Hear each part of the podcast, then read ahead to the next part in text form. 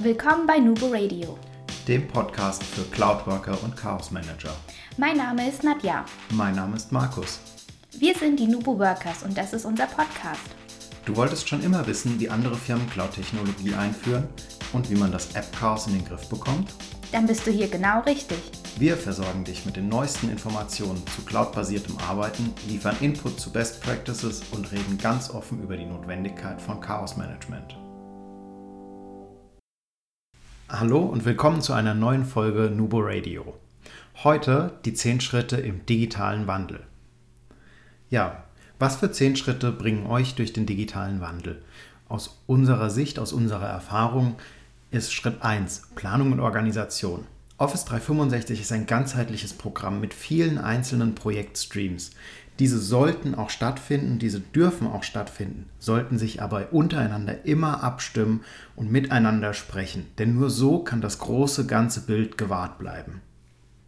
Ja, Schritt 2 ist die Einbindung der Mitarbeiter. Und damit meinen wir im Grunde genommen auch ganz unterschiedliche Zielgruppen. Fangen wir mit der ersten an. Vielleicht habt ihr Key-User. Hier würden wir euch empfehlen, einfach mal gedanklich durch die Gruppen durchzugehen und zu gucken, Passt es so? Haben die noch Spaß an der Sache? Sind einige vielleicht ein wenig eingeschlafen? Dann kann man mit denen reden und gucken, dass man die vielleicht wieder motiviert. Und gibt es vielleicht Key-User, die eigentlich gar nicht wirklich an dem Thema interessiert sind oder beziehungsweise an ihrer Rolle? Dann würden wir euch empfehlen, im Notfall auch wirklich neue Key-User zu benennen. Vielleicht haben sich aber auch wieder welche gemeldet. Das ist natürlich der Optimalfall.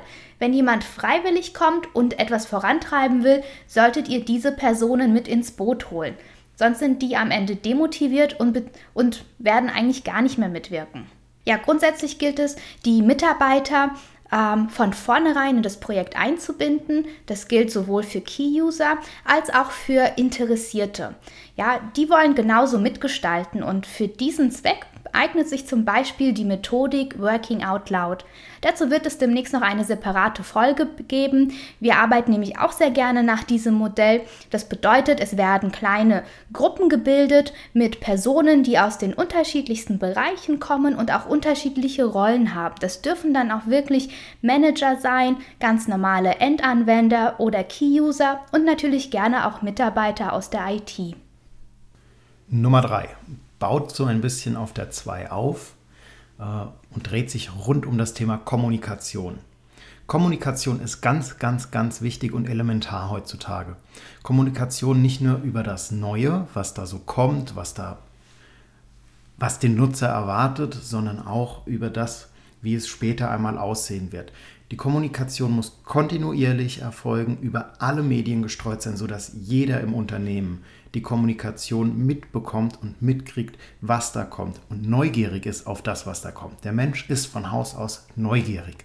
Also nutzt dieses Defizit aus und bringt euren Endkunden, euren Mitarbeitern die Kommunikation, die sie brauchen. Ja, es geht weiter mit Punkt 4. Hier geht es um das Thema Schulung und Wissensaufbau. Die Fachbereiche und Mitarbeiter müssen wissen, wie ihre Prozesse in den neuen Systemen effizient durchlaufen, beziehungsweise wie sie die neuen Systeme wirklich so nutzen können, dass es im Arbeitsalltag einfacher wird und sie ihre Aufgaben schneller erledigen können. Übrigens geht es hierbei auch nicht einfach nur darum, eine neue App oder eine neue Plattform nach Funktionen vorzustellen, sondern wirklich den Fokus auf den Arbeitsablauf zu bringen. Wenn es wirklich einfach nur ein Arbeitsablauf ist oder eine kleine App, dann reichen wirklich schon zwei oder drei Stunden aus. Da würde ich lieber mehr Praxis mit reinnehmen, als einfach nur die ganze Zeit Fachtheorie. Nummer 5. Mehrwerte generieren. Ihr wollt ein Projekt erfolgreich einführen, ihr wollt eine Software erfolgreich einführen, dann generiert Mehrwerte. Was bietet eurer Zielgruppe oder den Zielgruppen einen Mehrwert? Beispiel mobiles Arbeiten. Eure Kollegen wollen mobil arbeiten, das ist euer Mehrwert.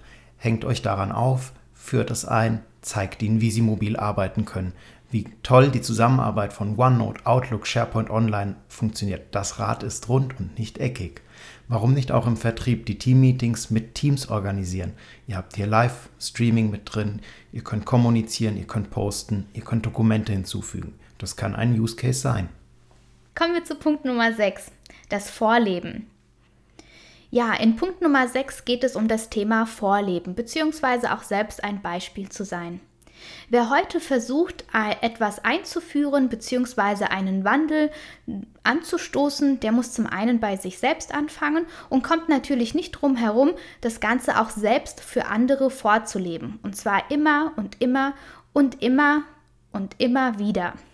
Es muss immer wieder gezeigt werden, dass es geht. Ja, man muss mit den Leuten auch häufiger zusammensitzen und das Ganze auch häufiger demonstrieren. Denn für die Mitarbeiter selbst tut ein solcher Wandel weh. Und dann verdrängt man auch einfach mal, dass es tatsächlich funktioniert. Man will es nicht wahrhaben. Und wenn man dann selbst als Entscheider oder als Projektleiter klein beigibt, dann haben die Leute am Ende sogar recht. Das heißt, hier müssen Sie wirklich konsequent sein und immer wieder als Beispiel vorangehen. Das gilt für Entscheider, für das Management und auch für die IT. Nummer 7. Prozessanalyse.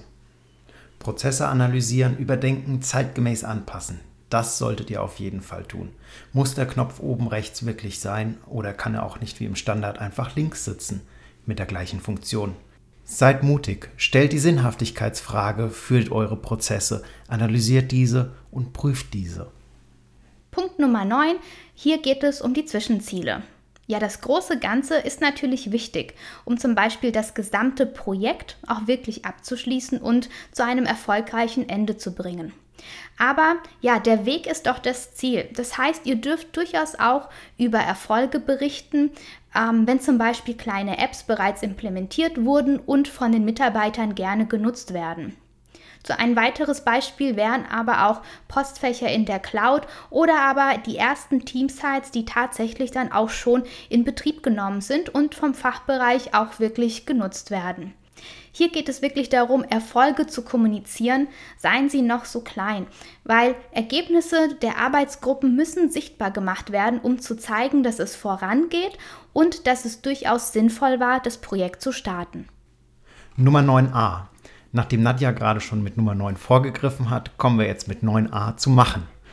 Bei allen Theorien, Konzeptchen und Meetingrunden, Abstimmungen etc. vergisst eins nie. Machen. Action speaks louder than words. Begeistert eure Benutzer, indem ihr einfach mal macht. Nehmt sie mit, zeigt, dass nicht die hundertprozentige Lösung fertiggestellt ist, aber zumindest 80 Prozent, dass sie arbeiten können.